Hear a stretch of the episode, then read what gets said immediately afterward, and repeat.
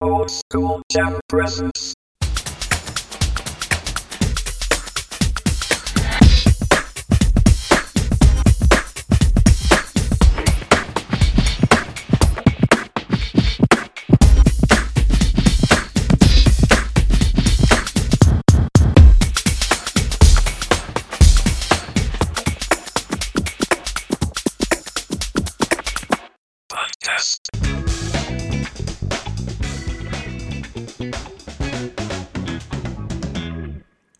ールドスクールジャム代表の大志です。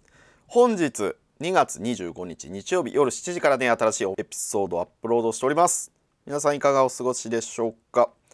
はい、前回まではねあの MC ミノルと一緒にこう収録したものをね分割して送っておりました。今回はねちょっと収録の時間が合わなかったということでね代表大志が一人喋りの回になります。でですねあのーオカルト研究隊なんて言ってやってるんですけどそうこのまあ一応トピックを決めてやるっていう感じになってたんですけどまあネットで書かれてることをつらずら言い放ってるだけなんでまあそんなにこう深い内容でもないと。なのでまあオカルト小ネタという形を取りましてオカルトこんなオカルト要素のあること知ってるよ。僕私知ってるよみたいなね。会話のアクセントになるようなね。そんな感じでこう、ね、共有していければと思っております。でまあ今回からね今日から使えるオカルト小ネタということで話していきたいと思います。なのでちょっとだいぶトピックとしては短い。ショートトピックみたいな形で話していくんでよろしくお願いします。続いてはこちら。バスン。はい今回の小ネタスキンウォーカー牧場です。こちらですねユタ州にあるスキンウォーカー牧場。なんと約200年前から UFO や超常現象が多数目撃されていると。スキンウォーカーとはナボホ族に伝承される任意の動物の毛皮をまとって自らに憑依させてその力を行使する。または他人や動物に憑依して操ったりその動物そのものに変身する力を持って害をなす邪悪な魔女またはその魔術師とされておりますと。まあちょっとね悪魔的だってことなんですよ。はい。まあそして、まあ、この地にね白人が移住し始めた時に白人側についたウステ族との間に争いが起こり負けたナボホ族が追い出される前にこの地にねスキンウォーカーの呪いをかけたとそれ以来この土地には超常現象が起きるようになったと言われておりますということですと。でですねこのスキンウォーカー牧場2020年にヒストリーチャンネルでこのスキンウォーカー牧場が取り上げられているおドキュメンドキュメンタリーがございます。なので、まあ、ぜひぜひチェックしてみてください。ね超常現象とか UFO 現象とかそういったことが行われる行われている場所。それがユタ州にあるスキンウォーカー牧場。これ話のネタにねぜひぜひ。知ってる？スキンウォーカー牧場って切り出してくれればね話が盛り上がるかと思います。ということでねこのショートネタ。はい。以上でございます。いかがだったでしょうか？はい。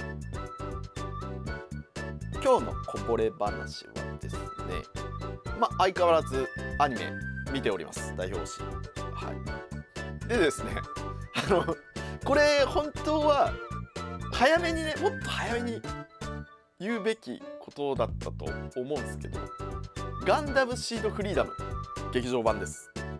見てきました、はい、もう見て結構経ってるんですけどなんせね公開の2日目に行ってちょっと公開日はねバイトがありまして行けなかったんですよ。はい。なのでねその次の日見に行ってやりました。わはい。まあ一言で言うとですねまあ結局愛をテーマにしているんだと思われるんですよ内容的には。でもあんま言うとネタバレになっちゃうので言わないんですがまあまあこの代表史的の感想から言うとどんだけぶち上がってんだよ 普通ほら花火大会とかってだんだん盛り上がってくるじゃないですか。でまあ最後最後の最後で、まあ、ナイアガラの滝であったりとかね。ターマインって言われるものがぶち上がってくるわけじゃないですか。初めからスターマインってって感じです。ナイアガラかーいっつって初めから最後までナイアガラかーいっていう感じの印象がとても受けました。だから十何年越しにあにねあの続編がやるっていうことで、まあ、大いに期待されているねあのーユーザーに向けて、まあ、恩返しをしたって感じなんじゃないですか？もうね僕もかなり熱くなりました。すげえみたいなね。ビッグマックセットを買ってサイドメニューがビッグマックみたいな感じでした。はい。ねあんまり本当は言いたいですけどねいろいろで思うところがあっていろいろ言いたいんですけどまあネタバレになっちゃったりねするんであえて何も触れずにねただただ見てください。懐かしいモビルスーツとかも出てきたりね意外なモビルスーツが出てきたりするしねであのあもともとですねあのガンダムシードその後にガンダムシードデスティニーっていうのが入ってそこから映画があのダダイジェスト版っていうんですかかいつまんだ内容で最近やったんですよ。でその後にあの新作としてガンダムフリーあガンダムシードフリーダムっていう映画が始まったわけですわ。今絶賛ね公開中なんですけど。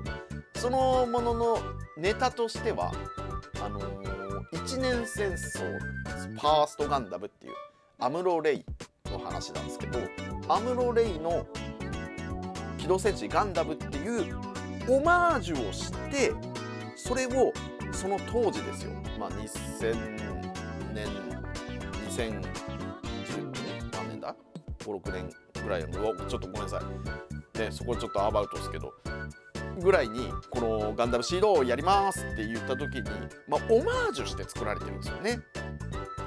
だ現代翻訳した機動戦士ガンダムをやりたいでビジュアルとかもちょっとやっぱ女性向けにしたいみたいな感じで、ちょっとこう男男しいものからちょっとやっぱりこう目が大きかったりとかね。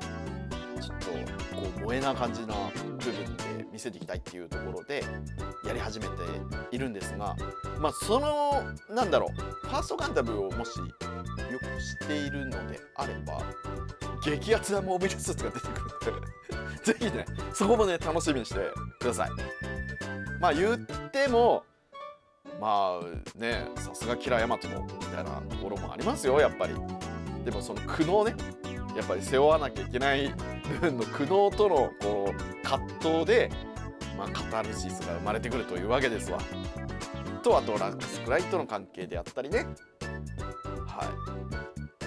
まあかがりとアスラの関係であったりとか、まあ、愛ですからテーマがね。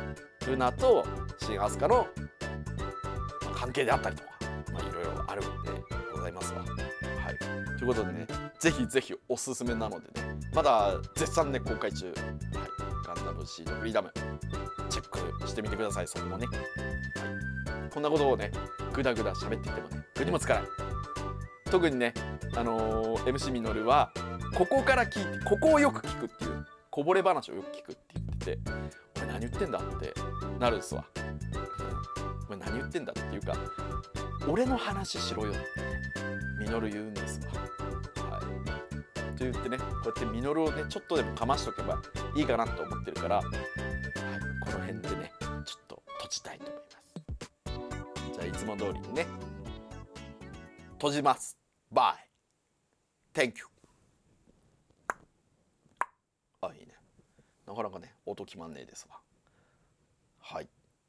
まあ今回からはねちょっとオカルト小ネタなんていう感じでねショートバージョンでねお送りしていきたいと思いますスタイリッシュに。やっぱりねおじさんになったらねイケおじになるためにはスタイリッシュにいかなきゃいけない。ね。そこを心がけます。ただただ長ければいいってもんじゃない。引きの美学。MC ミノルが言ってました。引きの美学です。6割程度ぐらいでお前引いとけよっていう話みたいです。おしまい。